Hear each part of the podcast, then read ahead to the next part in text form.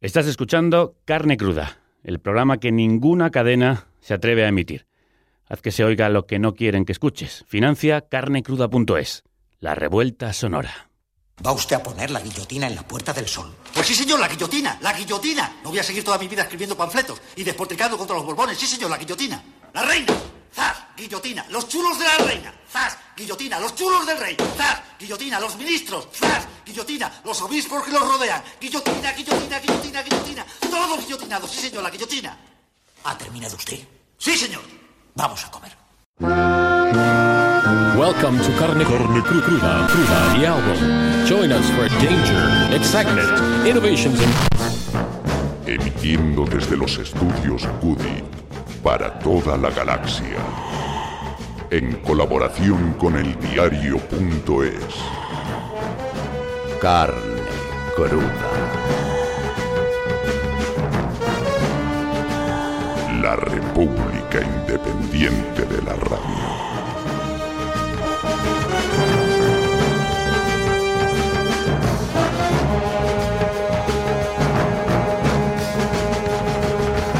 Han condenado a dos años y un día de cárcel, inhabilitación para cargos públicos durante nueve años y una multa de 4.800 euros a 12 jóvenes raperos del colectivo La Insurgencia por letras en las que defienden a los Grapo y la lucha armada. Terrorismo es desahuciar familias enteras y empujar al suicidio, dejando dependiendo del subsidio. Lo que aplaudo a los grapos que su merecido les dio. Amancio Ortega dona 20 millones, se lava la. Podrían ir a prisión si pierden el recurso por unas simples letras de canción. Sí, esos son simples versos de una canción, no un manifiesto terrorista, una carta de extorsión, un insulto a las víctimas del terrorismo o un plan para asesinar al rey. Somos la insurrección armada con letras. La verdadera historia Así lo entiende una de las juezas que ha votado en contra de la resolución porque piensa que las rimas, por más violentas que sean, no constituyen un delito. Son expresiones artísticas de furia antisistema, agresiva y amenazante. Sí, pero excepto estos magistrados, nadie se las toma al pie de la letra. Oye, jueza, vamos a llegar a ella de cualquier manera, aunque haya que caminar sobre cabezas de fascistas muertas. Mierda, piensa que. Prueba de ello es que ni sus autores ni sus seguidores se dedican a poner bombas y pegar tiros. Los jueces que les condenan, sin embargo, sí que le han dado un tiro de gracia a la libertad de expresión. Por aclarar, esto es una metáfora, señorías. Miedo a mendigar, a perder la dignidad, nunca miedo al ruido de metralletas. No huyo También lo es la violencia que han condenado. Es ficticia, inofensiva, impostada. La suya, sin embargo, es real, implacable y dañina. En efecto, es mucho más peligrosa para el Estado de Derecho la condena a la insurgencia que sus letras. Estas no atentan más que contra el buen gusto, aquella contra derechos fundamentales. Se priva de la libertad más esencial a quien condena de palabra la explotación, mientras se deja impune al explotador. Al empresario impuesto revolucionario. Al mandatario impuesto revolucionario. Por lo mismo, les escandaliza la subversión de un grupo minoritario, pero no el machismo atroz de la música masiva. La violencia no es la de los versos, es la de un Estado que impone la prisión por disentir y denunciar al sistema. Y como lo conocéis va a desaparecer. Porque de eso se trata, de reprimir y silenciar a cualquiera que incomode o señale al orden establecido, en el que se incluyen algunos magistrados que ejercen más como censores, a menudo, al servicio de la moral reaccionaria y del autoritarismo del gobierno popular, que como defensores de nuestros derechos. Lo hemos visto con titiriteros, tuiteros y raperos, también con políticos de la oposición y humoristas de izquierdas, con periodistas y medios críticos. Podría contarles algo al respecto. Incluso con quien ondeaba la bandera democrática de la República, no así con quienes llevan la golpista y cantan el cara al sol. Terroristas todos. Escupo al Estado fascista, terroristas son ellos que nos dejan con el agua al cuello. Son ricos a costa de la explotación, ¿no me crees? Te estrello, pa' que toques de pies en el suelo. Ahí están también los acusados de Alsasua, más de un año en prisión preventiva porque se considera terrorismo un altercado y un conflicto vecinal con las fuerzas de seguridad. Ahora que ETA ha dejado de matar, y mucho antes, el grapo, hay quien sigue utilizando el terror y a sus víctimas para el control social y la represión política. Es tan estrecho que no hay cabida en la legalidad. Es más, vamos a las masas a llevar a transformar la oscura realidad, no por medio de las urnas, sino de las armas. Desde que la banda armada no asesina en la Audiencia Nacional, los juicios por enaltecimiento y humillación se han disparado. Perdón por la reiteración metafórica. Contra ETA, algunos viven mejor. Revolucionario, Y el resto vivimos peor, porque una sociedad en la que se condena con cárcel la opinión y la creación es más un sistema autoritario que una democracia. Ante eso, solo cabe la insurgencia.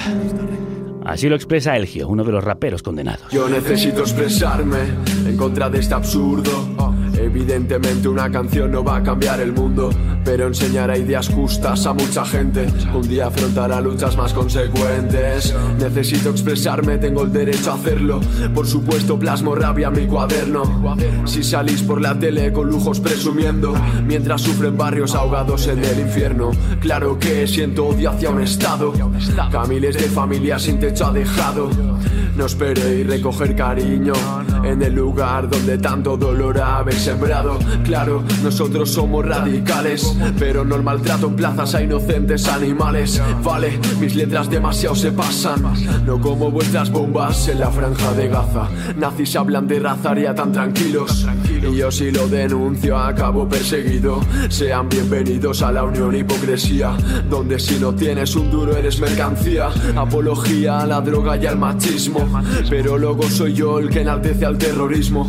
Raperitos hablan de maltratar a mujeres y las dejan como a inferiores seres. Eso no merece vuestra atención, pero si trece chavales gritando revolución. No, estos versos yo no los escribo, es mi corazón. Siento cada injusticia conmigo, por eso canto que el socialismo es necesario para ver un verdadero cambio. Pero ese debate a los de arriba no conviene, ellos felices mientras explotada a ti te tienen. Temen que la voz alcemos, por eso llevan a la audiencia nacional a los raperos. Pero esto no será en vano, llevará más gente a luchar, eso que quede claro. Vamos, no estamos solos, camaradas, aunque condenen versos como si fueran balas. Pero con esto solo me dan más argumentos para transmitir el odio y la rabia que siento. Miento si miedo no siento, pero más miedo me da quedar como un mal ejemplo. Por ello intento dejar mi huella en jóvenes que no van más allá de porros y botellas. Joder, cuánto daño ha hecho a esta sociedad. El jodido pensamiento individual es normal con la basura de la tele superficial, fábrica de peleles. Oye, mira, claro que perdemos los papeles. No dejamos que las injusticias nos congelen. No somos fieles, servidores del Estado. Somos los sin papeles en el estrecho disparados, condenados a una vida indigna. Si no aportamos nada, esto no coge fuerza. Yo con mis letras invito a cambiar de prisma para hacer frente juntos a esta tormenta. Del único delito del que Rudaremos siento días. Bienvenidas y bienvenidos a la carnicería sonora asociada del diario.es, la república independiente de la radio que emite a través de más de 30 emisoras nacionales e internacionales y de nuestra propia web carnecruda.es, de iVoox y de Spreaker, gracias a los productores y productoras que lo hacéis posible y a la colaboración de Yorokou, la revista creativa para mentes efervescentes como las de los componentes del mejor equipo de la radio. El que forman Eva López en el sonido, Estefan Grueso en la atención a los oyentes, María Baena en las redes, Álvaro Vega en el vídeo, la fotografía y la web, Paz Galeana en la publicidad y Manu Tomillo Rocío Gómez en los guiones y la producción de este barco que lleva a la deriva al hombre poco hecho, Javier Gallego. Absolución, absolución, absolución, amnistía total.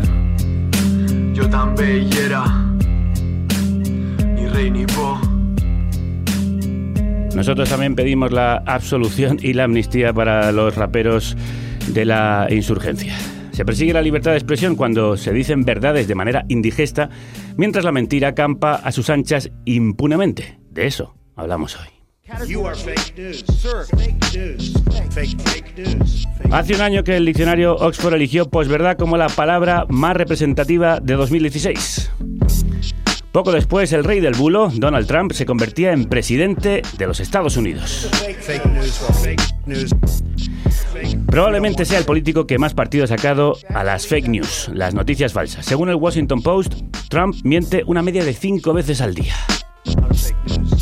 El Papa Francisco sorprende al mundo y apoya a Donald Trump para la presidencia. Wikileaks confirma que Hillary Clinton vendió armas al Estado Islámico. Hillary involucrada en una trama pedófila. Barack Obama no es estadounidense. Un año después, las mentiras, o como dice Trump, las verdades alternativas no han dejado de multiplicarse y de llegar a niveles absurdos, como el que saltó el otro día. Europa se plantea prohibir el durum y el doner kebab. Otro bulo. En la era de la información, pero también de la sobreinformación, uno de los mayores problemas es la desinformación, como advierte el Foro de Economía Mundial. Hay quien cree que ha sido decisiva en la victoria del propio Trump en el Brexit y ahora en el procés. Las mentiras agitadas por supuestos bots rusos y por campañas de manipulación. La Comisión Europea ha creado un grupo de expertos alarmada por la influencia política de los bulos en Internet. Las mentiras, la tergiversación y los rumores ya existían, pero debido a las redes globales de comunicación nunca habían sido tan influyentes, virales y virulentas. Por eso vamos a analizarlas hoy, aquí, las fake news, la nueva propaganda, con una mesa de expertos. Entre ellos, entre ellas, Yolanda Quintana, periodista, autora de libros como Ciberactivismo o Ciberguerra, cofundadora de la Plataforma de Defensa de la Libertad de la Información, plataforma que ha declarado la guerra a las fake news. Yolanda, bienvenida de nuevo. Eh, bienvenida a la guerra a las fake news y la defensa de la libertad de expresión porque hay que tener mucho cuidado con las soluciones que se están planteando. Sí, ¿te refieres a la condena a los miembros de la insurgencia? Sí, también eh, a las estrategias que con la excusa de las fake news el gobierno está poniendo encima de la mesa. Supongo que de todo eso hablaremos. Sí, vamos a primero a centrar el, tiro. ¿Qué son las fake news? ¿Por qué se habla ahora, ahora de noticias falsas cuando falsedades ha habido siempre en el periodismo? Bueno, las fake news, la novedad que presentan es que en un entorno digital se aprovechan de las dinámicas propias de Internet, como las eh, técnicas de viralización, lo rápido que compartimos todo a través de múltiples canales, no solo las redes sociales, sino los sistemas de mensajería. Entonces hay un entorno propicio para que estas eh, noticias se difundan más rápidamente que antes en canales tradicionales. Además, la propia economía de Internet eh, prioriza páginas con, con, muchas visitas y también hay un trasfondo económico que favorece que noticias falsas eh, creadas con muy poco dinero y por granjas especializadas en crear este tipo de contenidos se conviertan en virales porque cada vez supone un retorno económico para este tipo de eh, entornos digitales nocivos. Después eh, profundizaremos y detallaremos esas granjas de creación de noticias falsas. Pero mm, para seguir hacia adelante en esta primera contextualización, hace unos meses la Plataforma en Defensa de la Libertad de Información convocó unas jornadas para analizar este fenómeno. ¿Qué ha hecho que se convierta en algo tan preocupante? Bueno, es cierto, eh, somos eh, una entidad pionera, la PDLI en febrero, o sea, muy recientemente cuando saltó al debate público cómo podía afectar a la opinión pública y un entorno informativo fiable las eh, fake news nos adelantamos por dos razones. En primer lugar, porque la defensa de la libertad de información supone la defensa de una información veraz, es una condición eh, necesaria. Y todo lo que suponga eh, un entorno informativo confuso, mm, bueno, pues va contra el principio que nosotros defendemos, pero también porque al hilo de esta preocupación que era legítima, se empezaron a plantear soluciones, incluso en algunos casos del derecho penal, penal ¿no? Como ir más allá del delito de injurias, que ya es una anomalía en nuestro Código Penal, y penalizar la difusión de noticias falsas. Y de hecho ahora hay sobre la mesa propuestas que el Gobierno pretende convocar a los directores de los grandes medios para eh, combatir todo esto. Entonces nuestra preocupación era doble. Por un lado, defender y reivindicar la responsabilidad de todos los actores eh, de la cadena informativa, desde medios de comunicación, periodistas hasta los propios usuarios o las empresas tecnológicas, pero también saltar la voz de alarma y nuestra preocupación y nuestra resistencia y nuestro rechazo más rotundo a soluciones que supusieran una restricción de la libertad eh, informativa y sobre todo de la libertad en Internet. Pues después hablaremos de cómo sobrevivir a las mentiras sin que muera en el intento la información, pero tenemos que seguir avanzando con otro de los expertos que hoy se sientan en esta mesa, otro de nuestros invitados, que ya advertía de que las fake news existían antes de la era de las fake news. En España, uno de los casos más sonados que podrían entrar en la nueva era de las noticias falsas fue la foto de Chávez, el presidente venezolano en la portada del país en 2013, en la que aparecía entubado en una camilla. La foto fue comprada a una agencia llamada G3 Online. A los pocos minutos de colocar la imagen en Internet, el periódico supo por las redes sociales que la imagen no era de Chávez, sino que procedía de un vídeo de 2008 sobre una operación a un paciente sin relación con el mandatario. El país rectificó inmediatamente en su página web e informó de ello, dando detalles de lo sucedido a lo largo de todo el día de hoy, Así rezaba el texto, la foto que el país nunca debió publicar. Miquel Bellicer es autor del recién mm, publicado La comunicación en la era de Trump. Miquel, crudos días. Buenos días, ¿qué tal? Las fake news existen mucho antes de la era de Trump. Sí, así es. Eh, La verdad es que sorprende cuando a veces algunas keywords se ponen de moda y, y básicamente Keywords, palabras clave para entendernos. Exacto. Eh, está claro que, que, las fake news, eh, las noticias falsas existían antes. Eh, solo referirnos, por ejemplo, a principios de, siglo, perdón, a finales del siglo XIX, cuando hubo el hundimiento del Maine en, la bahía de Cuba, por ejemplo, y por ejemplo, la campaña que hizo Randall Hearst para, para que Estados Unidos entrara entrará en guerra con España. O, por ejemplo, ya a finales también, bueno, eh, principios de los, del, siglo XXI, lo que, lo que pasó en Irak con, con las eh, armas de destrucción masiva que supuestamente tenía Saddam Hussein y que al final se demostró que era, que era falso. O sea que al final, como, como decíamos, las fake news tiene que ver mucho con, con un fenómeno de de, un entorno digital donde los medios de comunicación eh, pierden pierden su, su batalla ante pues ante el clickbait ante la rapidez de difusión hacia un posicionamiento de una desintermediación tecnológica que es básicamente lo que hace que, que, ahora hablemos tanto de fake news en un entorno donde es mucho más eh, prolífico. Mm. ¿Cómo ha conseguido Trump sacar provecho de estas noticias falsas? ¿Quizá ha entendido mejor a los ciudadanos que los propios medios? Eh, por una parte es eso, pero también eh, lo que he estado investigando mm, recalca una cosa. Trump siempre ha sido muy... siempre ha sabido jugar muy bien sus cartas ante los medios de comunicación. Ya en los años 80 eh, ha, utilizado los medios para sus propios intereses y obviamente eh, posteriormente con las redes sociales ha sabido utilizar como nadie con una estructura eh, basada en, en, un entorno digital donde por ejemplo medios como Breitbart News o Infowars han, han, servido al presidente para explicar estas mentiras. Se dice que, eh, algunos estudios recalcaban que, Trump durante la campaña decía en sus afirmaciones había un 74% de, de informaciones falsas o tergiversadas en sus discursos. Por tanto, sí, ha entendido muy bien que, también estamos en una era eh, donde los ciudadanos tenemos eh, un posicionamiento menos crítico delante, delante de la realidad. yo creo que también vivimos en un entorno donde hay burbujas informativas, esto ya sabéis, em, es una teoría de, de Eli y ahí seguramente todos estamos mayor, de forma mayormente predispuesta a, a que se recalquen o subrayen nuestras opiniones. Es decir, el pensamiento crítico en general está, está bastante... En retroceso. Bastante en retroceso, exactamente. Me acompaña también Rocío Gómez, que quiere hacerte una pregunta, Miquel. Crudos días, Miquel. ¿Cuáles son las claves comunicativas de TRAN? ¿Cómo funciona lo que tú llamas la TRAN Communication Machine? Pues funciona desde muchos puntos de vista, es decir, un, entorno, como os decía, eh, un entorno basado en unos medios de comunicación eh, que están entendiendo muy bien las dinámicas de, la, de las redes sociales y cómo se, se, distribuye la información.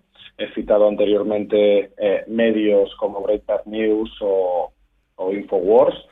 Eh, tened en cuenta que, que uno de los eh, máximos representantes de, de Breitbart News, por ejemplo, fue Stephen Bannon, que había sido asesor y fue asesor presidencial durante muchos años, durante muchos meses, perdón, en, la Casa Blanca. Por otra parte, en el, en el fenómeno de Alex de, Infowars encontramos a Alex Jones, eh, diríamos casi un telepredicador eh, que fundamenta eh, sus discursos a partir de, leyendas urbanas, de algunas que, habéis citado. En este entorno eh, prolífico para, para, lo que es la derecha alternativa. Eh, Trump también tiene una estructura eh, basada en, en, diferentes herramientas. Eh, hay que destacar, por ejemplo, el uso que hace Trump a partir de, de empresas como se llama Cambridge Analytica, una empresa basada en la inteligencia artificial para distribuir contenidos políticos de forma masiva. Eh, es una empresa que, que a partir de, de pocos datos eh, eh, que tú puedes eh, mostrar en Facebook es capaz de distribuir y segmentar muchísimo la publicidad que, que tenéis que ver, que, que tenemos que ver, mejor dicho. La Trump Communication Machine al final es una, es una estructura de, de, de, de muchos, de muchos contextos, desde el punto de vista pues eh, basado en, en, lo que, en lo que decíamos.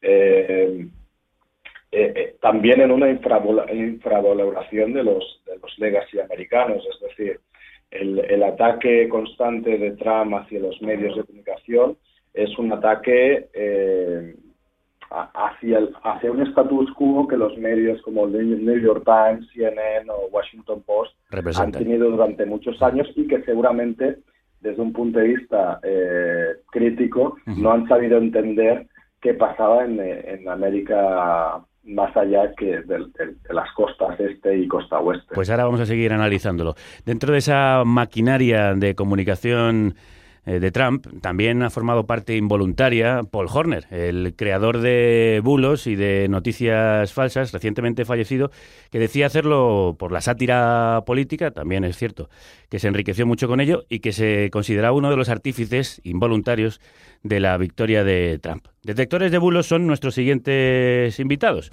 Hoy está aquí una de las creadoras de Maldito Bulo, la saga que ha continuado a Maldita Hemeroteca, después de expandirse en, distintos, en distintas ramas también hacia Maldito Dato, Maldito Deporte. Algo huele a podrido. Huele a podrido. Está lleno de mierda. Mucha porquería. No es de fiar. No es de fiar. Palabras más, palabras más, palabras menos. Sí, es de fiar Clara Jiménez, que junto a Julio Montes es la fundadora de Maldita Hemeroteca y después de Maldito Bulo y de los otros eh, espacios que os he contado. Clara, bienvenida. Hola, buenos días. ¿Desde cuándo los bulos se convierten en norma y por qué se hace necesario crear una cuenta de maldito bulo que detecta y desmonta los bulos que hay por las redes sociales? Pues es una buena pregunta. Decíamos antes que en realidad es verdad que las noticias falsas han existido siempre, o sea, eso no es una cosa nueva, pero eh, lo explicaba antes muy bien Yolanda, las redes sociales han generado que, que tengamos un verdadero problema a la hora de eh, consumir información porque lo hacemos a través de redes sociales que funcionan como una caja de resonancia, es decir, solamente consumimos lo que apoya nuestras teorías, sea verdad o sea mentira, y además consumimos de una manera en la que muchas veces no sabemos ni dónde estamos leyendo la noticia, qué cabecera es, si la conocemos, si es fiable. Eso es lo que ha generado un problema que ahora tenemos que ver cómo solucionamos. No es nada fácil, a mí no me lo parece. por Vosotros empezasteis desmintiendo eh, con la hemeroteca las falsedades de los políticos, enfrentándolas con sus propias declaraciones y habéis acabado desmontando bulos. ¿Se ha convertido en un negocio dentro de la red? Bueno, nosotros tenemos un proyecto eh, más amplio que se llama Maldita.es, donde está Maldita Hemeroteca y Maldito Bulo y Maldito Dato, y que tiene que ver un poco con eso, con periodismo para que no te la cuelen, ni los políticos, ni en redes sociales, ni con fake news. Según la consultora Garner, en 2022 los bulos representarán la mitad de los contenidos. A mí eso me da pavor cada vez que oigo ese titular que quiero pensar que es un bulo. ¿Realmente se puede luchar contra ellos o es una batalla perdida, vistas predicciones tan desoladoras como esta? No, yo creo que sí se puede luchar contra ellos. Hablábamos antes del pensamiento crítico. Creo que es súper importante que empecemos a educar en pensamiento crítico. En los coles ya se hace en Francia, ya se hace en Italia. Enseñan a identificar noticias falsas a los niños. Yo creo que eso tenemos que empezar a hacerlo. Y luego creo, y nosotros tenemos, o sea, hemos puesto toda la carne en el asador en ese sentido, que la creación de una comunidad que ayude a viralizar los desmentidos tanto como las mentiras puede ayudarnos a parar un poco. ¿Vosotros cómo lo hacéis? ¿Cómo se identifican los bulos y las noticias falsas? Pues fíjate, en esa idea de la comunidad, nosotros cuando empezamos Maldito Bulo teníamos que buscar los bulos por la red y ver qué se estaba moviendo y qué no. Ahora mismo son nuestros malditos y malditas los que nos mandan todo lo que tenemos que desmentir y recibimos unos 40 mensajes al día, o sea que tampoco nos da, ¿sabes? Ya no nos da tiempo ni a buscar. Pero ellos nos pasan las noticias que necesitan que desmintamos, uno, porque saben que son mentira, o dos, porque tienen dudas, porque les huelen raro. Y a partir de ahí nosotros vamos trabajando y yo creo que para quien no lo conozca, Maldito Bulo lo que hace es eh, sacar los desmentidos en una imagen que se puede compartir con facilidad, de manera que intentamos viralizar esos desmentidos tanto como se ha viralizado la noticia falsa. Rocío. Llevamos un año hablando de, de posverdad, aunque ya nos estáis contando que, lleva- que existe desde mucho antes. Desde, Brexit, desde el Brexit hasta Trump, ¿qué ha pasado para que cada vez nos dejemos llevar más por las emociones en vez de por la razón y, y- y nos traguemos estos bulos? ¿Somos, somos más vulnerables ahora? ¿Qué, nos está pasando en este último año? Bueno, el papel de las emociones eh, a la hora de compartir contenidos no es nuevo. O sea, de hecho, eh, eh, el, el fenómeno de los memes o el fenómeno de los trolls o incluso movimientos de ciberactivismo y cómo funcionan los enjambres se basan en eso. O sea, me- hay estudios en los que hemos participado que, por ejemplo, se analizaban cuáles fueron los tweets en las revueltas turcas que más se compartieron y eran tweets con un contenido emocional muy importante. De hecho, en el propio 15M también eh, hay estudios eh, del grupo Data Analysis que ponían esto en evidencia. Entonces, los propios movimientos en Internet, tanto sociales como políticos, como de protesta, como a la hora de compartir contenidos, eh, lo que se ha llamado lo que eh, eh, memecracia se basa en, en las emociones. Entonces, eh, lo que explota es un poco esto. Lo que hay que buscar es que el entorno informativo, tanto el periodístico como el informal o el social, eh, mm, haga compatible este papel de las emociones, que es relevante a la hora de crear, pues, eh, por ejemplo, una protesta social, con una racionalidad a la hora de discriminar las noticias. Y el periodismo ahí también tiene mucho que hacer. El periodismo de código abierto, la transparencia a la hora de explicar las fuentes, de qué documentos se basa la información, es otra herramienta junto con la formación, como muy bien decía Delia, para avanzar Claro. y para combatir eh, las fake news. Clara. Clara, perdona. sí.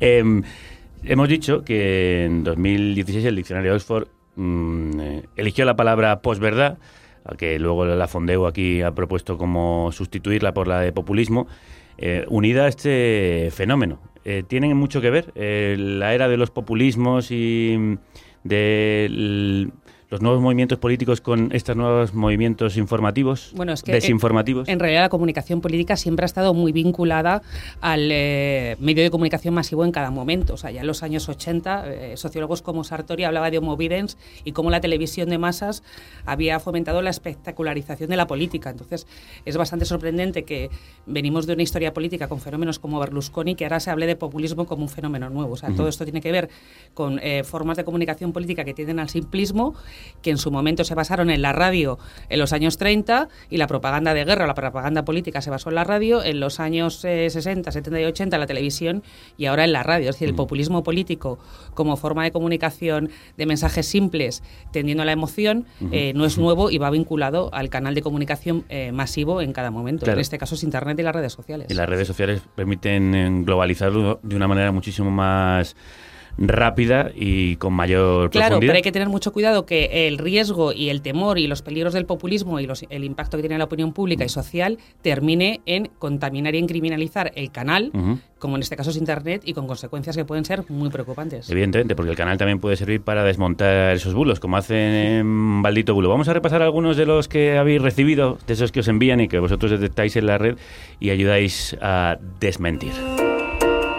Ok Diario, el show de la pacífica abuelita al descubierto. Es amiga del terrorista Otegui. No, no es la misma señora. Hemos hablado con los de la foto de la Guardia Civil. Se llama Fina, vive en San Julia de Ramis. No tiene una hermana gemela. La otra es una señora de Bilbao. Clara, el procés ha disparado los bulos. ¿Habéis notado una carga extra de trabajo? Bueno, totalmente. El otro día estábamos metiendo, hemos creado una base de datos donde tú puedes buscar los desmentidos y estábamos metiendo octubre y era como, esto no se acaba nunca, ¿qué pasó en octubre? ¿Qué de bulos, qué de trabajo hicimos? Es verdad que en el proceso tiene el ingrediente básico, lo hablaba antes Yolanda, que es el sentimiento. O sea, en el momento en el que algo te toca la patata, te nublas, dejas de tener ningún tipo de criterio para pensar si es verdad o es mentira. El ejemplo de la abuela es buenísimo. Tú ves la foto de cerca y no se parecen nada, nada. O sea, tienen el pelo blanco, ya está. Y 80 años más o menos. Claro. Pero nada más. Y sin embargo, todo el mundo entró. Medios de comunicación entraron, pero en, en redes todo el mundo se lo creía. Miquel, en la campaña de Trump supongo que también se mm, multiplicaron los, los bulos y las mentiras. Sí, eh, exactamente. La, la verdad es que haciendo un repaso de lo que ha habido, eh, Trump ha sido un, un genio en este sentido, en, en lo que decíamos antes, en dar mensajes eh, directos, cortos, emocionales y repetirlos muchas veces. El Twitter como una arma de destrucción de verdad masiva. Eh, exactamente. Eh, es, es, curioso que Trump, siendo un señor de 70 años, eh, tuitea como un, como un millennial, con, con, exclamaciones, eh, con mayúsculas, con, con, con, fotos que son fake news di directamente. Sí, sí, sí. En la campaña electoral, al final, los, los bulos que han existido contra contra Hillary Clinton han sido han sido terroríficos. Bueno, el Desde... Pizzagate es de un nivel. ¿El? Sí, el Pizzagate. Ah. Bueno, para, para, quien no para quien no lo conozca, Clara, cuéntalo. La historia, creo que lo comentabais antes, por la que Hillary Clinton se veía envuelta en un escándalo de prostitución y abusos, Pedofilia. etcétera, que terminó en un señor entrando en una pizzería de Nueva York donde se suponía que se estaban desarrollando estas actividades con una pistola. Uh -huh. Pudo acabar en tragedia, que Claro. realmente el bulo era divertido, pero... Vamos con otro de esos bulos que se hizo viral y que además puede tener también consecuencias desastrosas. La foto de una chica con velo tras el atentado de Londres. Una mujer musulmana despreocupada por el ataque terrorista camina tranquilamente al lado de un hombre que se muere mientras mira el móvil. El propio fotógrafo ha afirmado en una entrevista a la televisión australiana que la chica estaba angustiada por lo sucedido en las inmediaciones del Parlamento británico. Ante los ataques de redes mostró la foto que lo certificaba. ¿Hay algunos eh, temas especialmente recurrentes como la islamofobia? Sí, sin duda ese es un tema central. De hecho, Maldito Bulo empezó precisamente por eso. Empezamos porque estábamos viendo circular muchísimas noticias islamófobas y contra los refugiados y creíamos que había que entrar a decir que eran mentira.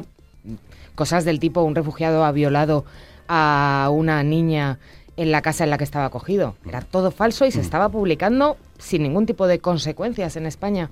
Yo creo que esas tienen mucho peligro porque ayudan a conformar la sociedad en la que vivimos.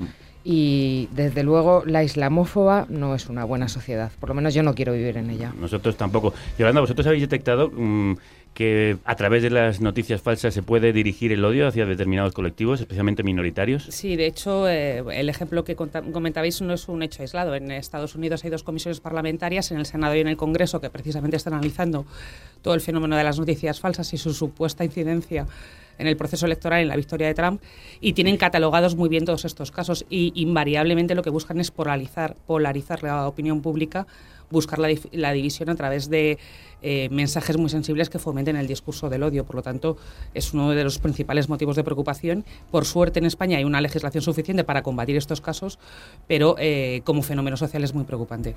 Hablando de temas recurrentes, vamos con otros, las eh, falsas muertes. El expresidente José Mújica muere en un hospital de California. No, no ha muerto José Mújica, es un bulo de una página de noticias falsas. ¿Por qué son especialmente recurrentes las muertes, Clara? Porque es facilísimo matar a alguien en un tuit, esto es así. ¿Sabéis quién me comentó a mí que había muerto José Mújica? Llamazares. y afortunadamente estábamos allí, buscamos un poco y dijimos, no, no ha muerto, hay que salir a desmentirlo porque si le ha llegado a Llamazares y se lo ha creído, tenemos un verdadero problema con esto. ¿Hay alguna intencionalidad detrás de estos rumores? De las muertes. Yo me parece muy complicado que haya una intencionalidad real, porque matan desde Adinio a o sea, uh -huh. matan a todo Dios uh -huh. indiscriminadamente, no tiene que ver con razones políticas. Entonces... Pero sí, pero sí que la rumorología y el, las noticias falsas han tenido muchas veces la intención de desacreditar a algún colectivo o de atacar a alguien. Bueno, sí, de hecho, y se, y se basan en enjambres, o sea, eh, bueno, muchos fenómenos de eh, ciberturbas contra un sujeto eh, no tienen ningún origen cierto, sino simplemente la crítica social o porque forma parte de un colectivo eh, que no es afín, ¿no? Y esto hemos visto infinidad de casos que se magnifican y al final, a partir de técnicas de comunicación que se basan en el troleo y en el ciberacoso, el origen muchas veces está en este tipo de noticias. Eh, falsas. ¿Y cómo hacéis para um, desmentirlas? ¿Es difícil encontrar la verdad? Pues fíjate, depende mucho de la noticia. Hay cosas que buscando en Google literalmente se encuentran y hay cosas como por ejemplo lo de la abuela de San Juliá de Ramis, amiga de Otegui, según algunos medios, nos costó más porque tuvimos que localizar a la señora, tuvimos que buscar a gente que fuera de San Juliá, que conociese a la señora, etcétera, hasta que conseguimos su teléfono y luego llamar a la pobre señora que claro, flipaba, decía, yo mmm, o sea, no, no, quiero entrar más en esta en este tema porque uh -huh. no, no gano nada, no me interesa nada, pero yo no conozco a Otegui. Está muy bien que esta señora se haya hecho una foto con él, pero... Algunos eh, parten, como decía Yolanda, de fuentes difusas o confusas, pero otros de unas bien concretas, a veces incluso directamente del Congreso de los Diputados. Nuevo colonialismo, ¿no? que es el colonialismo dels països catalans. Ya no es el Estado autonómico, ahora resulta que no lo sabíamos, pero hay un nuevo ente, una especie de placa tectónica cultural, ¿eh? que resulta que incluye el sur de Francia, una parte de Aragón, una parte de Italia, Baleares, Comunidad Valenciana. Esto es lo que se estudia en los libros de texto. No, esta imagen que mostró Albert Rivera de los países catalanes no es un libro de texto catalán, es una enciclopedia infantil editada por TV3 en 2001 y 2002. ¿Destruir un bulo es más difícil que lanzarlo? Infinitamente más. Infinitamente más. La viralidad que tiene un bulo es incomparable a la viralidad que puedas conseguir con un desmentido. Volvemos a lo mismo, la patata, el sentimiento. Ahí estamos perdidos. Miquel, ¿existen muchas páginas dedicadas a la construcción de bulos y fake news? A la construcción, muchísimas, sobre todo en Facebook, por ejemplo. Y, y es un fenómeno que también tiene que ver no solo con, con el lado republicano o el lado de la all-right, de la derecha alternativa americana, sino también desde el punto de vista demócrata. Es decir, en la propia lucha que hubo entre, entre Hillary Clinton en las primarias y, y, Sanders también, también creó un clima hostil hacia, hacia Hillary Clinton que después los republicanos usaron. Y, y en las filas demócratas también hay, hay, hay, hay bulos que, que ya, es, ya, es, ya es el colmo que, que, con Trump, que tantas mentiras dice, aún haya gente que diga más mentiras. Uh -huh. eh, el fenómeno de las, de, las, de las páginas o grupos en Facebook es, es preocupante, sobre todo porque te puedes encontrar páginas tan absolutamente delirantes como una que se llama Periodismo de, eh, de Realidad, que es una página que es absolutamente... Eh, brutal de, la cantidad de, bulos, no, so, no, solo políticos, sino también sociales que existen.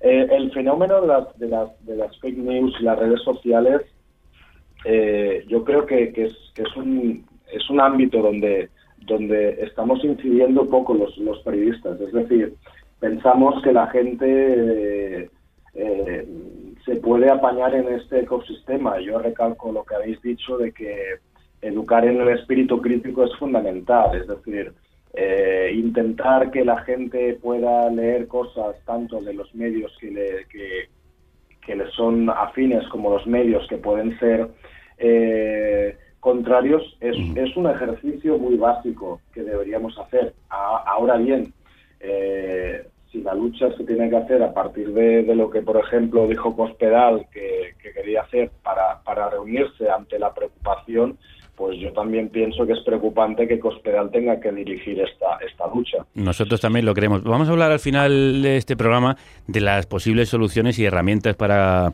el contraataque frente al bulo. Yolanda, quería preguntarte, hemos hablado de los intereses políticos e ideológicos que hay evidentemente detrás de las mentiras y los bulos, pero también hay intereses económicos. Eh, bueno, claro.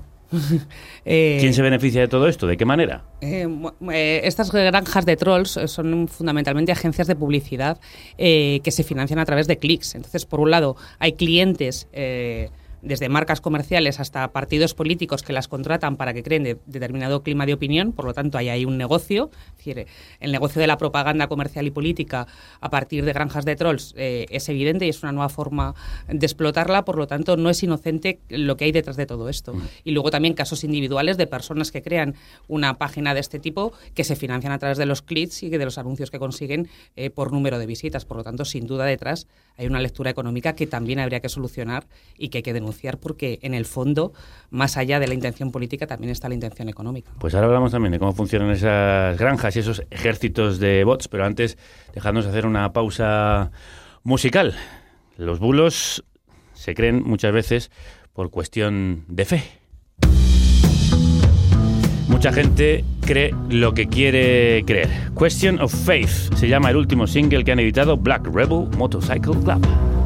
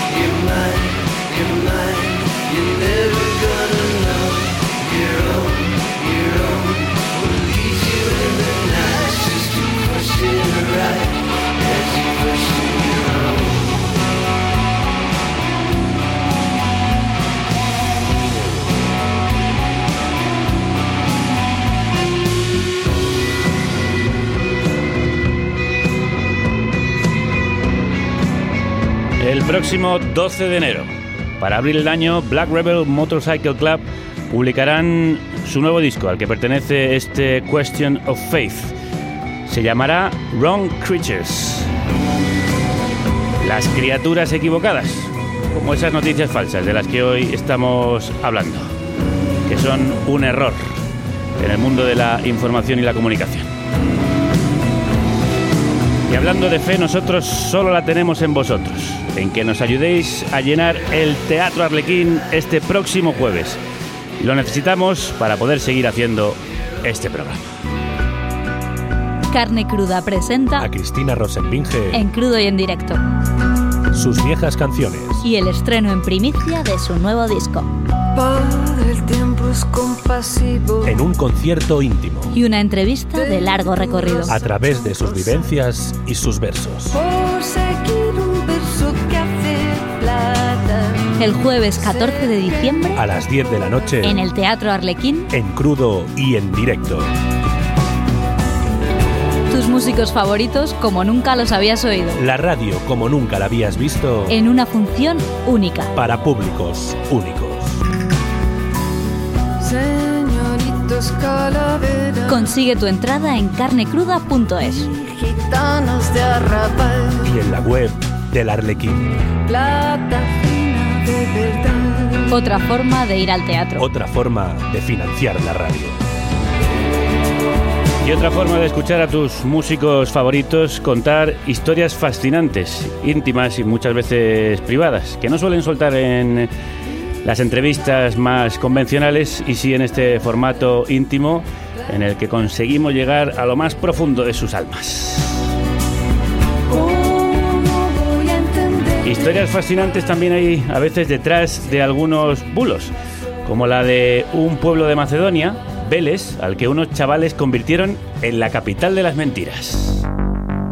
Goran abandona el instituto y se dedica a tiempo completo a publicar noticias falsas, a un ritmo de unas 5 diarias. Y se percata de que los artículos a favor de Trump o que pongan a parir a Hillary Clinton son los que más se comparten. Experimenta también con Bernie Sanders, pero sus seguidores son muy listos, no se creen nada, exigen pruebas. Goran va afinando su rutina hacia la viralidad y la encuentra con un titular estruendoso. El Papa Francisco apoya a Donald Trump. Bienvenidos a la fábrica de noticias falsas. Se titulaba este reportaje publicado en el XL semanal en el que se contaba cómo un grupo de jóvenes macedonios se habían enriquecido a costa de estas noticias falsas. ¿Cómo pueden unos chavales de Macedonia influir tanto en la opinión pública, Yolanda?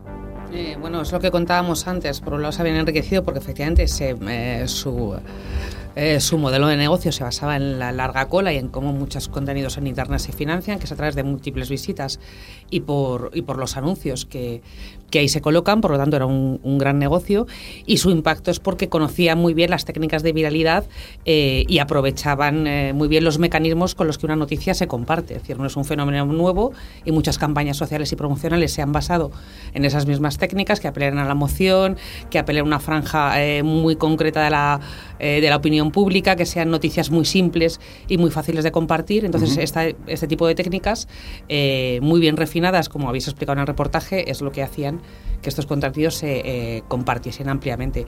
No es algo aislado, sino que también formaba parte de un fenómeno político concreto, que era una campaña electoral, que todo esto tenía atención por parte de los medios, eh, por cuentas muy influyentes. Entonces, todo esto formaba parte de un ecosistema que a la vez lo multiplicaba todavía más. ¿Quiénes forman parte de, de ese ecosistema? Porque hablamos de un grupo de chavales que no nos imaginamos que tengan técnicas muy refinadas, pero hay más actores que hacen que la información se difunda, se viralice y se y bueno y, se convierta en influyente en Estados Unidos. Miquel, ¿quiénes forman este ecosistema? ¿Qué otros actores participan?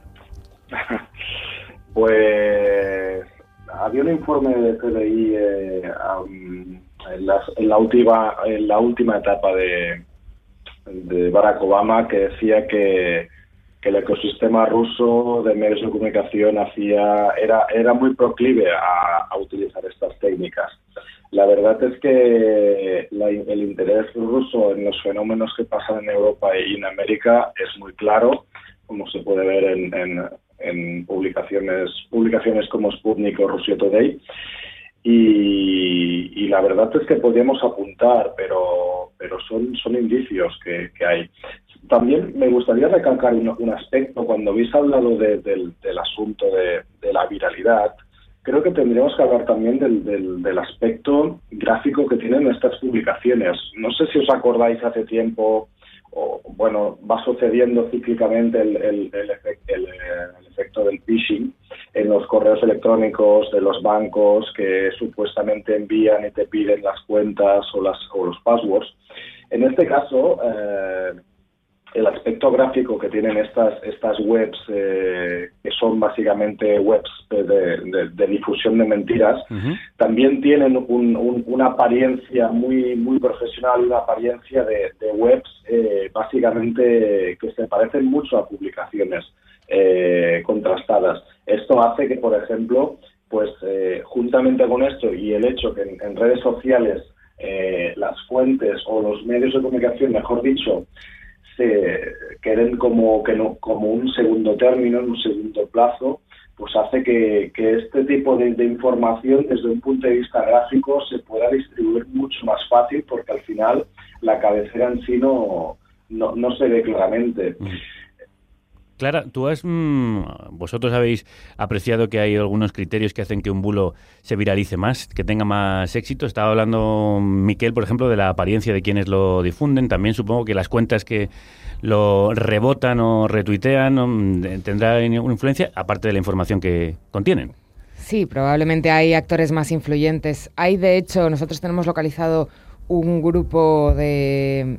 sería la versión del alt-right español que, que actúa coordinado, o sea, que están organizados y que ahí detrás debe haber un grupo de WhatsApp o de Telegram seguro, porque el mismo día, a horas relativamente parecidas, de repente empiezan a publicar contenidos, en su caso habitualmente eh, xenófobos, sobre pues, mucho bulo de inmigrante, mucha islamofobia, muchas cosas así.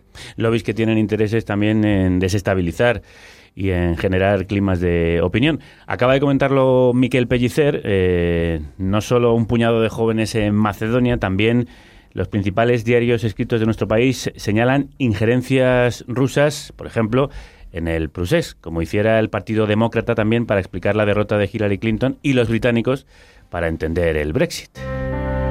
Los bots rusos entran en la campaña por el referéndum del 1 de octubre, La Vanguardia. La maquinaria de injerencias rusas penetra la crisis catalana, el país. La conexión moscovita del Prusés con los hackers rusos, El Mundo. Estos titulares son cuestionados por medios como El Salto o por el diario.es, donde Marta Peirano rechaza que se trate de bots rusos, habla más bien de empresas mercenarias que trabajan para el mejor postor y señala que la red global que apoyó a Trump e impulsó el Brexit se llama Cambridge Analytica y no es rusa. ¿Qué hay por tanto de cierto en las informaciones sobre los bots rusos y qué serían estos bots? Yolanda. Eh, bueno, habría que distinguir. Es, es cierto que sí que hay pruebas eh, de que ha habido una cierta actividad eh, en, en campañas concretas, en el Brexit y sobre todo en las campañas norteamericanas, donde de hecho hay más información porque hay eh, no solo dos comisiones parlamentarias, sino que hubo una gran investigación por parte de la, de la comunidad de ciberseguridad para poner en evidencia qué había ocurrido. Y en este caso sí que se produjo una acción combinada eh, de ciberataques, de robo de información sensible del Partido Demócrata, de filtración estratégica de esta información y a la vez de una campaña de fake news. Y todo esto combinado sí que... eh, hay bastantes pruebas de que detrás hay agentes eh, cibernéticos vinculados a los servicios de inteligencia rusos. Que esto haya ocurrido en el caso de las elecciones norteamericanas con pruebas sólidas eh, que así lo acrediten, no significa que ocurra en cualquier fenómeno político social sensible como el proceso eh, catalán. ¿Por qué? Bueno, pues porque de hecho el Centro Nacional de Inteligencia ha desmentido una de las condiciones previas de esta acción combinada, eh, que es que no se ha producido ningún ciberataque de estos agentes rusos, que de hecho el CNI sí que los tiene identificados y en informes y en memorias anteriores sí que cuantificó eh, acciones de este tipo de agentes en España. Por lo tanto, eh, sí que ocurren este tipo de acciones. En Estados Unidos eh, eh, hay bastantes datos eh, que así lo acreditan, sin embargo en España eh, hay mm, bueno, datos aislados sin ningún fundamento y falta el dato principal que todo esto haya sido en un contexto de ciberataques por parte de estos agentes que según el CNI en España no han actuado. Yo me parece que estamos publicando, estamos, están publicando sin parar la injerencia rusa dentro del proceso y yo sigo sin haber visto las pruebas. O sea, no te puedo decir que la mayor parte de los bulos que tienen que ver con el proceso sabemos quién los empieza a propagar. Es una persona en concreto, que es un señorito de San Cugat o de... Te quiero decir, tendemos a poder identificarle y es alguien que está, bueno, afectado por el, por el proceso en uno de los dos bandos no es un bot ruso, por lo menos no que nosotros hayamos visto. Sí, de hecho en Europa existe una estrategia, o sea, un, equipo encargado de vigilar que noticias falsas sobre los distintos Estados miembros se divulgan en España y en el caso eh, de Cataluña solo había eh, dos noticias muy aisladas y que no formaban parte de una estrategia combinada de propaganda, por lo tanto, ni siquiera eh, las que desde Europa se están monitorizando figuraba con un foco sensible de difusión de noticias falsas, como en su caso sí que ocurrió en el Brexit o en las elecciones eh, francesas. Estamos aquí hablando de bots, como si todo el mundo conociese la terminología y cómo funcionan, qué significa y cómo funcionan, Yolanda. Eh, bueno, pues son cuentas automatizadas. De esto saben mucho las barcas comerciales, los partidos políticos eh, y no solo los servicios de inteligencia. Son cuentas y perfiles en redes sociales que no hay ninguna persona detrás, que retuitean de manera automática, que sí que hay humanos que las controlan y crean enjambres artificiales de cuentas falsas que son robots, es decir, son cuentas eh, automáticas que se jalean unas a otras y detrás hay un humano combinando esta acción. Sin embargo, eh, no, hay, no hay ningún perfil real ni ninguna persona física, la foto es falsa, el nombre es falso y no son nuevos. O sea, hay gobiernos como por ejemplo el caso de Peña Nieto, que hay muchos activistas en México que denunciaron en su momento las acciones de los bots en la campaña política ayer, allí y para acosar y para combatir el discurso crítico de los movimientos sociales. Por lo tanto, no es un fenómeno nuevo. En España los partidos políticos en campañas electorales también los han utilizado para eh, situar trending topics, eh, el hashtag del día o del meeting o la declaración del líder de turno. Por lo tanto, no es un fenómeno nuevo y, también tenemos que combatirlo. No porque sea eh, un problema para la política internacional ni para, para la, amenaza de nuestro país, sino sobre todo porque es un problema para un entorno informativo fiable y, para que no pueda haber manipulaciones por parte de partidos políticos o en campañas electorales. Llamada injerencia rusa de tan exagerada y esperpéntica se ha convertido en motivo de humor. Al más puro estilo Gila. Estábamos hablando de, la, de esta idea de guerra fría que vienen los rusos y se la colaron a Cospedal. El primer ministro fue más prudente, nuestro primer ministro, porque sabemos que viene de territorio ruso, pero no necesariamente no podemos garantizar que sea el gobierno. То есть у вас до сих пор нет доказательств, вы их не нашли, никакой связи? No tienen pruebas, no han encontrado todavía ningún vínculo. No, todavía no. Uh, ну, ¿Y están colaborando con sus aliados, los Estados Unidos, por ejemplo? Eh, bueno, sabemos sabemos eh, que algunos de los temas que han salido de allí luego han sido repicados desde, desde otros países, fundamentalmente eh, desde Venezuela. Eso sí lo sabemos. Pero yo eh, mm, estamos trabajando todos los días y vamos a tener más información.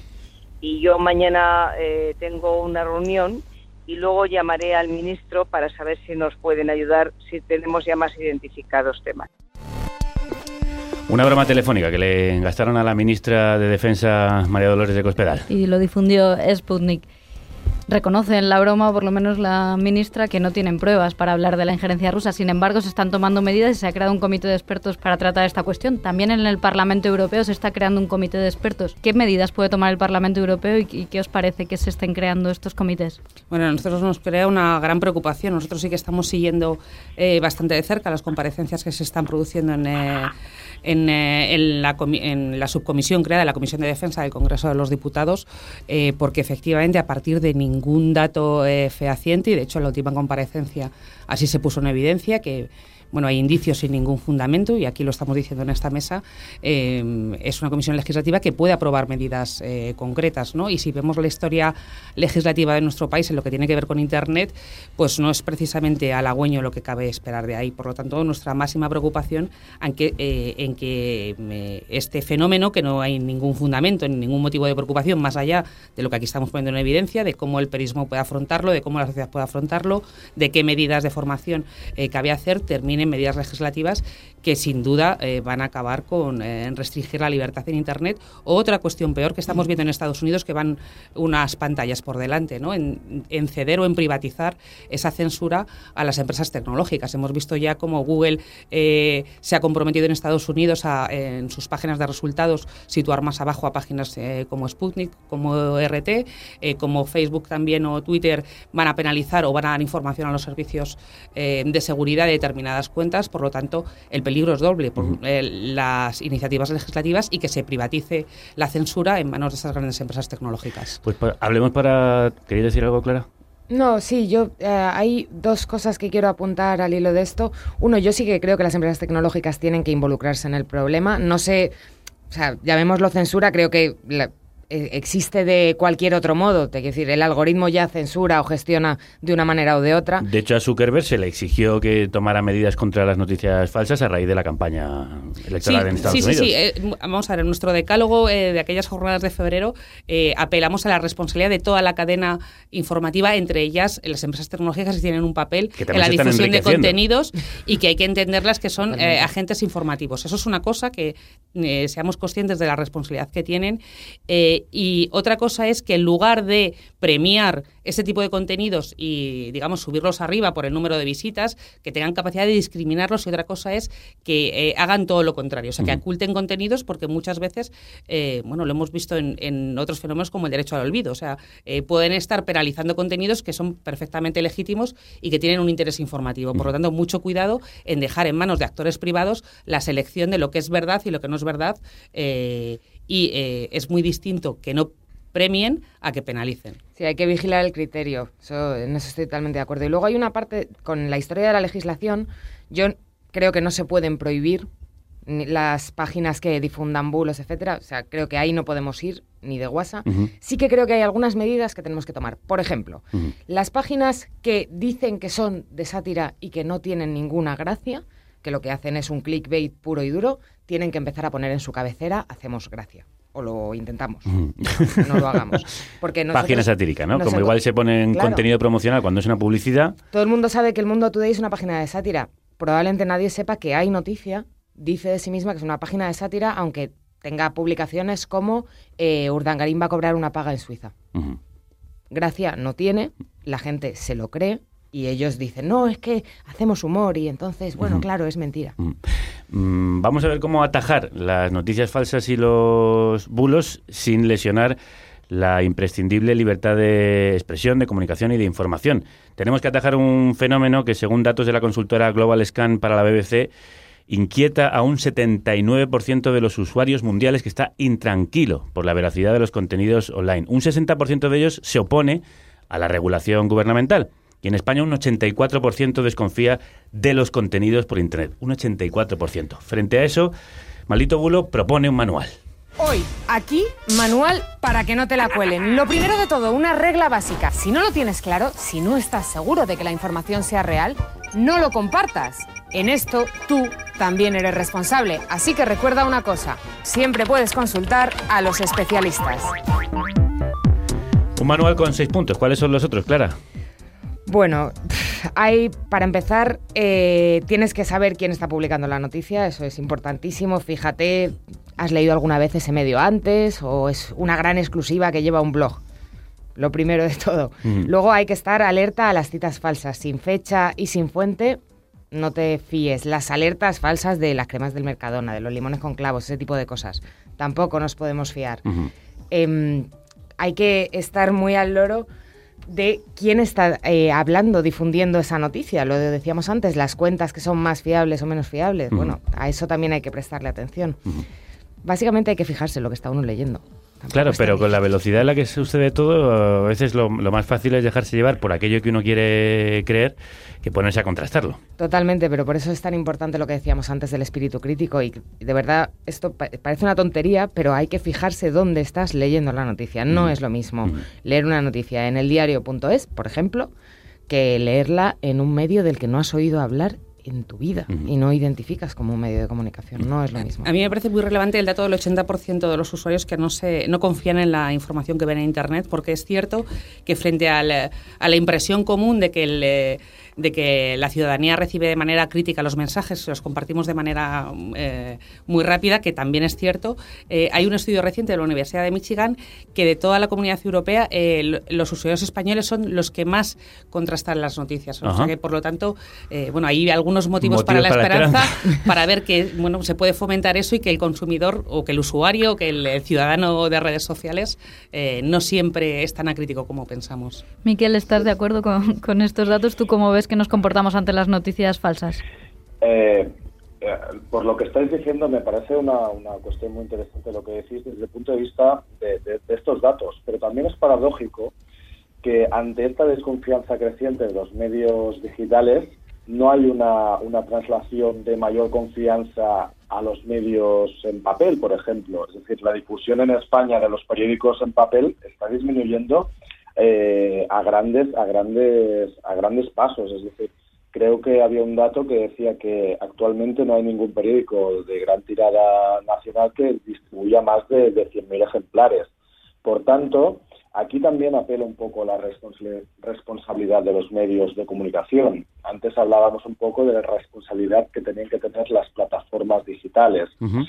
eh, pero sí que es verdad que en, en el actual modelo de negocio de los medios de comunicación, eh, para mí el clickbait es, el, es la antesala a las fake news. Es decir, mientras tengamos medios que necesitan sobrevivir eh, publicitariamente gracias a las, a las, a las manadas de, usuarios o a las páginas vistas, aquí hay una distorsión porque eh, la, la, distribución de información necesita, de tener, necesita tener estrategias para difundir eh, masivamente estos contenidos. Es decir, mientras en Estados Unidos están, están gestionando de una forma bastante importante e invirtiendo para que ser suscriptor o ser eh, miembro de un periódico tenga un, un, valor añadido, el valor añadido eh, que tienen muchos medios de comunicación es, es bastante inexistente en, en, en España. Uh -huh. Por tanto, eh, apelo a la responsabilidad de los, de los medios, es decir,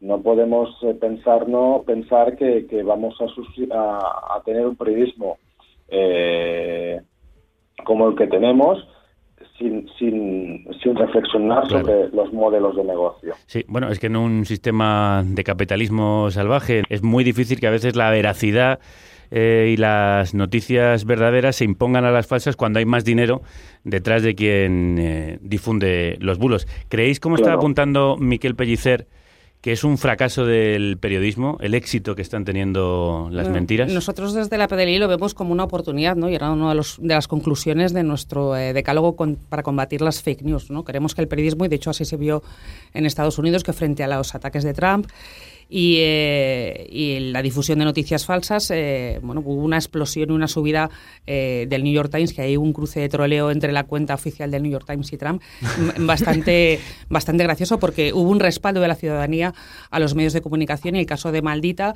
eh, es un ejemplo, ¿no? O sea, de cómo hay nuevas fórmulas periodísticas de contraste de, informa de, de, contraste de la información y de verificación de los datos que son cada vez más necesarias. Lo que tiene que hacer el periodismo es eh, volver a los orígenes, recuperar sus obligaciones y sus compromisos eh, deontológicos, eh, apostar por la transparencia y por el periodismo de código abierto, es decir, explicar eh, su información, cuáles son sus fuentes, cuáles son los documentos en los que se basa y también es cierto que el periodismo digital tiene que repensar las métricas en las que se basa y pasar de las visitas a, a, métricas que midan la reputación, la influencia de un medio que seguramente serán más interesantes tanto para el propio medio como para sus anunciantes. Voy a parecer muy pesada, pero hay una cosa que está empezando a pasar y que a mí sí que me tiene ultra preocupada, que es que los medios, eh, no los voy a llamar tradicionales, pero bueno, medios en Internet, nativos digitales, pero que, que hay gente que, que los leemos a diario y tal, están empezando a hacer una cosa que a mí me preocupa muchísimo, que es que han abierto una parte de una sección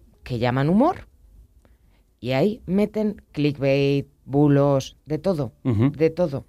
A mí me parece súper preocupante y responde a esa necesidad que contaba Miquel de modelo de negocio, pero claro, modelo de negocio basado en la mentira y escudándose en el humor, no sé, creo que nos es una amenaza para nuestra propia profesión muy preocupante. Y además de la formación y la información, también se pueden tomar medidas legales, aunque ahí tenemos que ser muy cautos. Eh, tanto el gobierno español como el Parlamento Europeo han propuesto crear un gabinete de expertos y el gobierno de nuestro país hablaba incluso de mm, acabar con el anonimato precisamente para perseguir quienes están moviendo bulos cuando esto puede ser mm, también una forma de control social e informativo muy peligroso. ¿Creéis que se pueden tomar medidas legales? ¿Se puede hacer algo legalmente contra las fake news sin atacar la libertad de prensa? Eh, no, y además es que nos preocupa que se abran debates que ya están cerrados y que por suerte organismos internacionales especializados ya lo han analizado como Naciones Unidas. O sea, en el caso de del anonimato, el relator especial de Naciones Unidas sobre libertad de información hizo un informe específico explicando que el anonimato es eh, una herramienta esencial, también, por cierto, como el derecho al cifrado y a las comunicaciones seguras, para la libertad de expresión. No solo hay que pensar de activistas en países en riesgo, en nuestro país tenemos columnistas muy prestigiosos que por su situación laboral eh, y porque su derecho constitucional no quieren expresar sus opiniones y publican bajo seudónimo. Por lo tanto, es un eh, derecho constitucional que los organismos internacionales lo rechazan y que además es eh, técnicamente mm, eh, poco viable, ¿no? Entonces eh, Te van a eh, pedir la fotocopia del DNI para abrirte una cuenta en. Claro, sí, pero en otras, por desgracia, si echamos la vista atrás y vemos cómo se ha regulado Internet, también veíamos que era muy difícil combatir el retweet y cómo se fraguó el 15M. Y ahí tenemos un código penal que artículo por artículo combaten esto. También parecía muy difícil luchar contra las páginas de enlace y tenemos un código penal donde la lucha contra el copyright lo ha convertido en delito. Por lo tanto, a veces sí que se puede eh, poner puertas al campo que paguen justos por pecadores y ahí tenemos el caso de la insurgencia. Entonces, una gran preocupación a que se abra el melón legislativo que al final sabemos cómo va a acabar, ¿no? Engrosando el Código Penal y combatiendo no lo que se quiere en teoría combatir, sino restringir la libertad de expresión y la libertad de crítica. Pues terminamos eh, con vosotros como hemos empezado el programa, hablando de la insurgencia, aunque aún nos queda un tramo más, pero ya voy a despedir a quienes se han sentado en esta mesa. Clara Jiménez, de Maldita Hemeroteca y Maldito Bulo. Yolanda Quintana, autora de Ciberactivismo y de Ciberguerra. Y Miquel Pellicer, autor de La comunicación en la era Trump. Muchísimas gracias a los tres por haber estado con nosotros. A vosotros por invitarnos. Gracias, crudas Muchas eh, gracias. mañanas. Un abrazo. Eh, hay muchas razones para que las noticias falsas y los bulos triunfen. Desde motivos psicológicos, eh, creemos aquello que nos reafirma porque nos da placer, creemos a quien queremos creer y tendemos a dar credibilidad a una mentira si se repite muchas veces. Y también tecnológicos, ya lo han contado aquí. Los bulos se viralizan fácilmente en las redes por culpa de los algoritmos que la rigen. Vamos a seguir analizando esos motivos desde Estados Unidos, la cuna donde más han triunfado las noticias falsas. Allí inauguramos hoy una nueva corresponsalía. Donald Trump is really bringing the whole world together. We have some bad hombres here. I assure you, you are not alone. And we're going to get them out. Carne cruda presenta. If you don't do something about it, you're gonna have taco trucks every corner. They're bringing drugs. They're bringing crime. a Carlos Pérez Cruz I would build a great wall, and nobody builds walls better than me, believe me. desde la capital del imperio. We will make America great again. And I love you all too. Después de una larga temporada sin visitar esta República Independiente de la Radio, donde se hizo habitual y conocido por su fabuloso club de jazz, el señor Pérez vuelve a estos micrófonos desde la corresponsalía que hoy estrena para Carne Cruda en Washington, D.C., desde donde nos ofrecerá una crónica periódica de lo que ocurre en el imperio. Señor Pérez, bienvenido de nuevo, qué alegría. Eh, Espere un momento que salga del dormitorio. Está Donald durmiendo en este momento con el móvil en la mano. Vamos a ver si conseguimos quitárselo y deja de tuitear en un momento. Ya, ya estoy aquí fuera. Bien, perfecto. Qué O sea- regrato gusto volver a la carnicería. El gusto es nuestro y sobre todo, además, eh, que lo haga desde un lugar tan emblemático, tan importante y tan cargado de noticias e información, como es la capital del imperio. Y de ello nos va a hablar, de la información que sale de Estados Unidos, porque allí las fake news, las noticias falsas de las que hoy hablamos, marcaron la campaña que llevó precisamente a Donald Trump a la presidencia. Pero sigue estando muy presente cada día.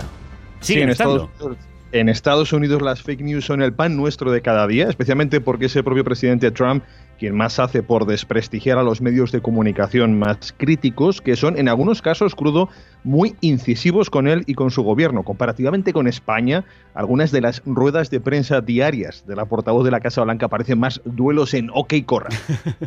Bueno, es que en España, Pérez, como mucho, puedes disparar a un plasma. Eso es, eso, eso es cierto, pero donde también se dispara y mucho, y esto es una realidad compartida con España, es en Twitter. Trump vía a diario, especialmente a primerísima hora de la mañana.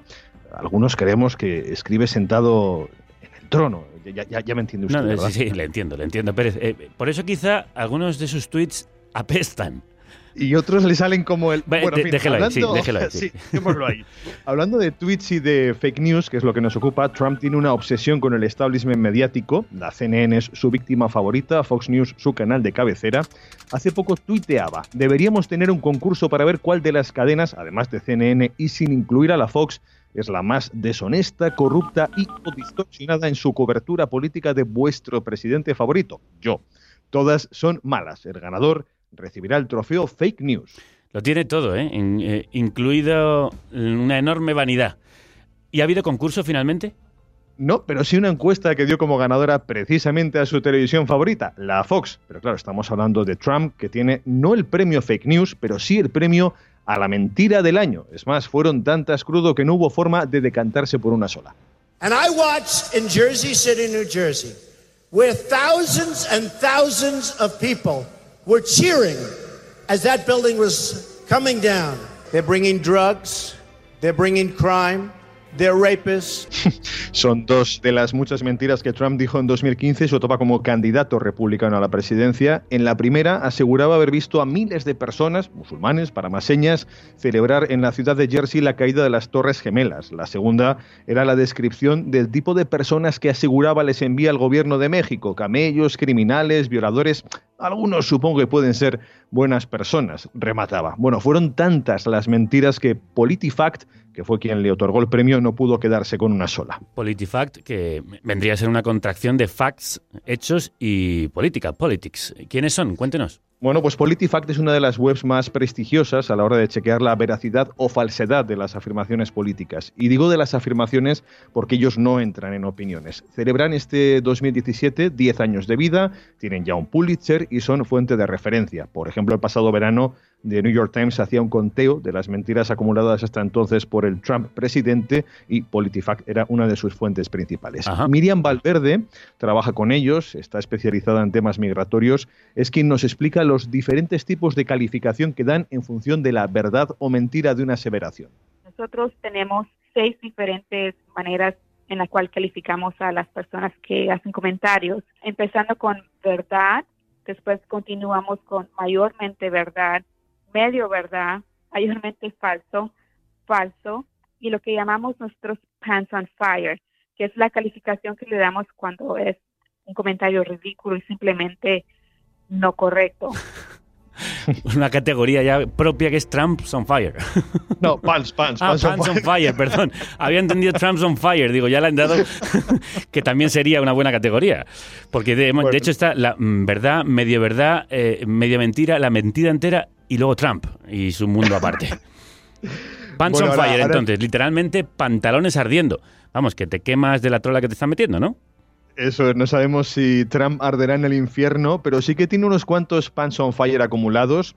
Medios y webs como PolitiFact tienen mucho trabajo con él, pero no es algo que hayan hecho exclusivamente con Trump. También durante la presidencia de Obama, PolitiFact calificó y cuantificó sus mentiras y verdades. Y todo hay que decirlo, Obama también en 2013 tuvo su propio premio a la mentira del año por una falsa aseveración relacionada con Obamacare, el plan de salud que Trump está aniquilando.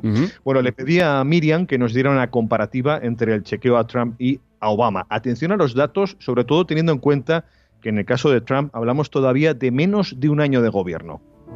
A él lo hemos verificado alrededor de 477 veces. De todas esas veces, entre mayormente falso, falso y Pants on Fire ha tenido alrededor de 330 comentarios. Al contrario, el presidente Barack Obama, a él lo hemos verificado sus comentarios alrededor de 600 veces. A él, digamos, entre mayormente falso, falso y Pants on Fire, él ha tenido 150 que encajan en ese tipo de, de categoría. Including myself, in all fairness, this is going to cost me a fortune, this thing. Believe me.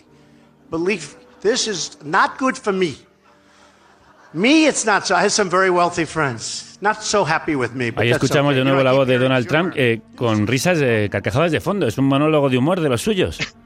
Bueno, en este caso es un reciente caso de humor involuntario, por no decir de cinismo, y es que Trump anunciaba hace unos días que el muy polémico recorte de impuestos que está a punto de aprobar gracias a la mayoría republicana en ambas cámaras va a perjudicarle a él y a sus amigos con más pasta. Al menos la audiencia se reía, aunque no sé Bueno, si sí, sí. tienen razón para hacerlo. Supongo que el público eran sus amigos, claro. Y uno, y uno se pregunta, cuando las mentiras son tan obvias, ¿cómo es posible que tanto se las traguen con tanta facilidad?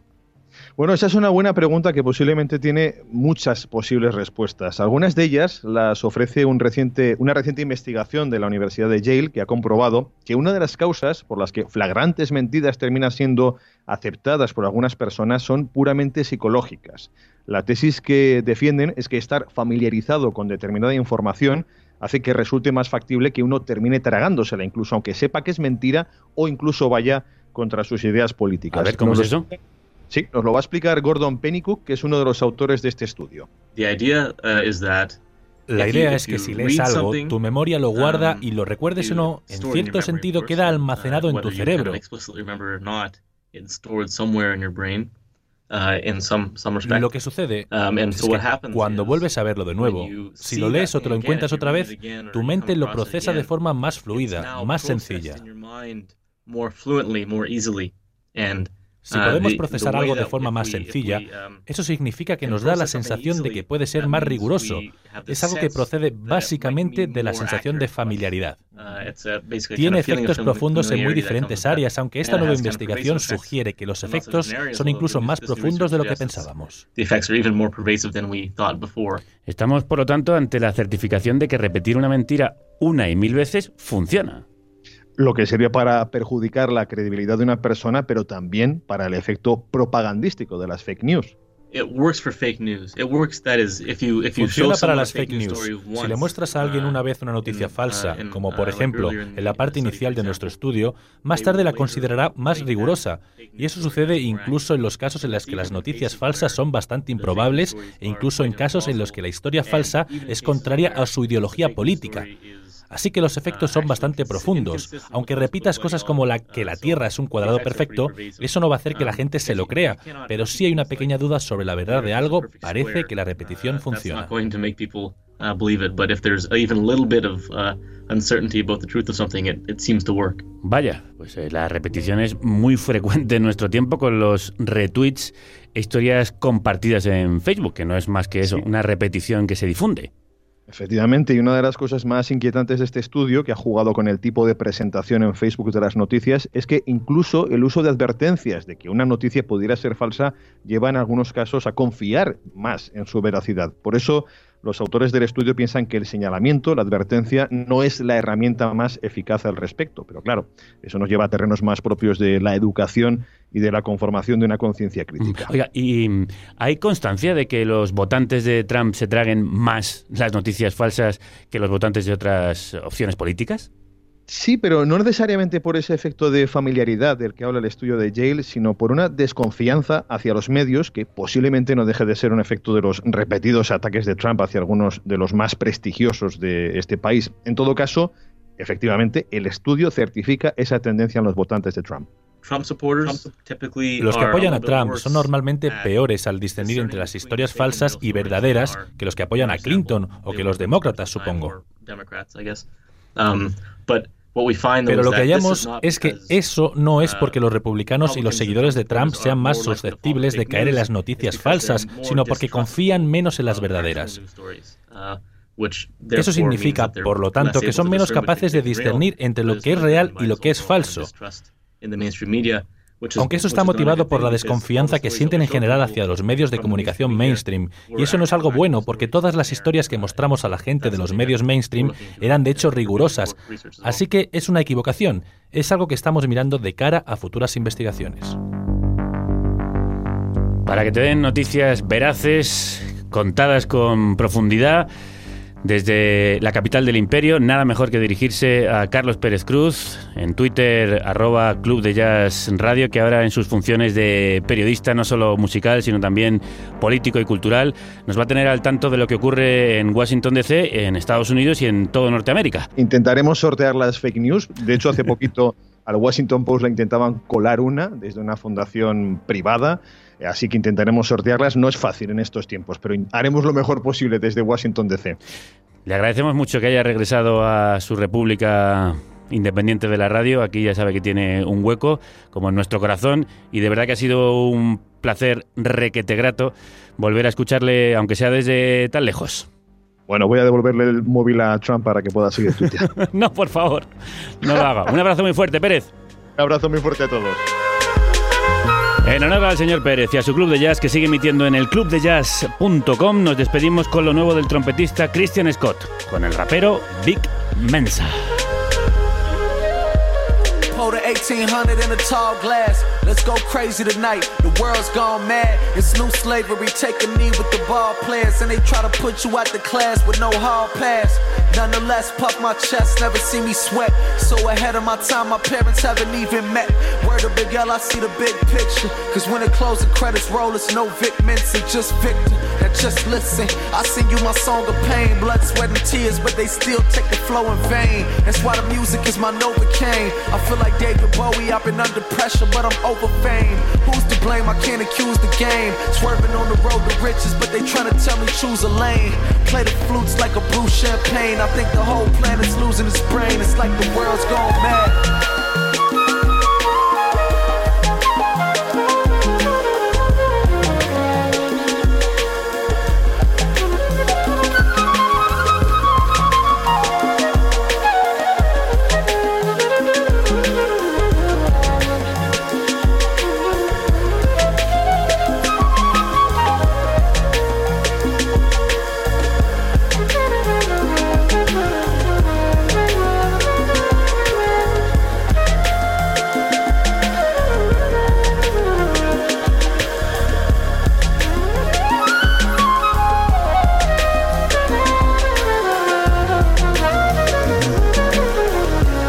Speaking for my generation, this is innovation. Trying to bring unity to this divided nation. I'm tired of being patient while they try to diagnose us. They say I'm short sighted, y'all just out of focus. I slept by the roaches, learn to fly with vultures. Purple heart beating for all of my Chicago soldiers. From the war zone to the world tour zone. I'm the man now, but mama, your boy's home. I never left like violins, I never fret. Where the threat of violence is forever present. Take a trip down memory lane, I'm reminiscing. We ain't have a window to throw it out or a pot to piss in. They don't understand the youth cause they don't try to listen. Niggas dying young in the streets cause they tired of living. Tired of lies from the politicians. Open your eyes, I supply the vision of how the world's gone mad.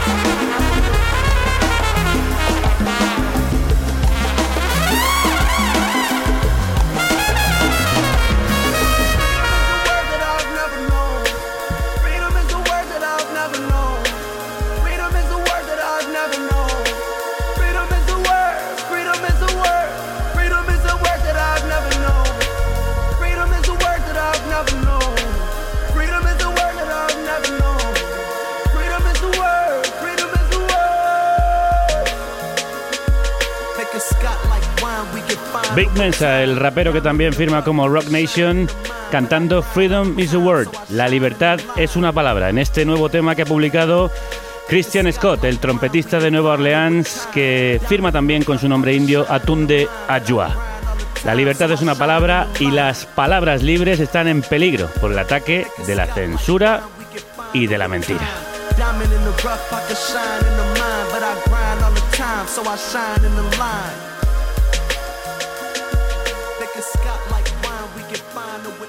Aquí seguimos y seguiremos luchando con tu ayuda por defender la palabra libertad. Que la radio te acompañe.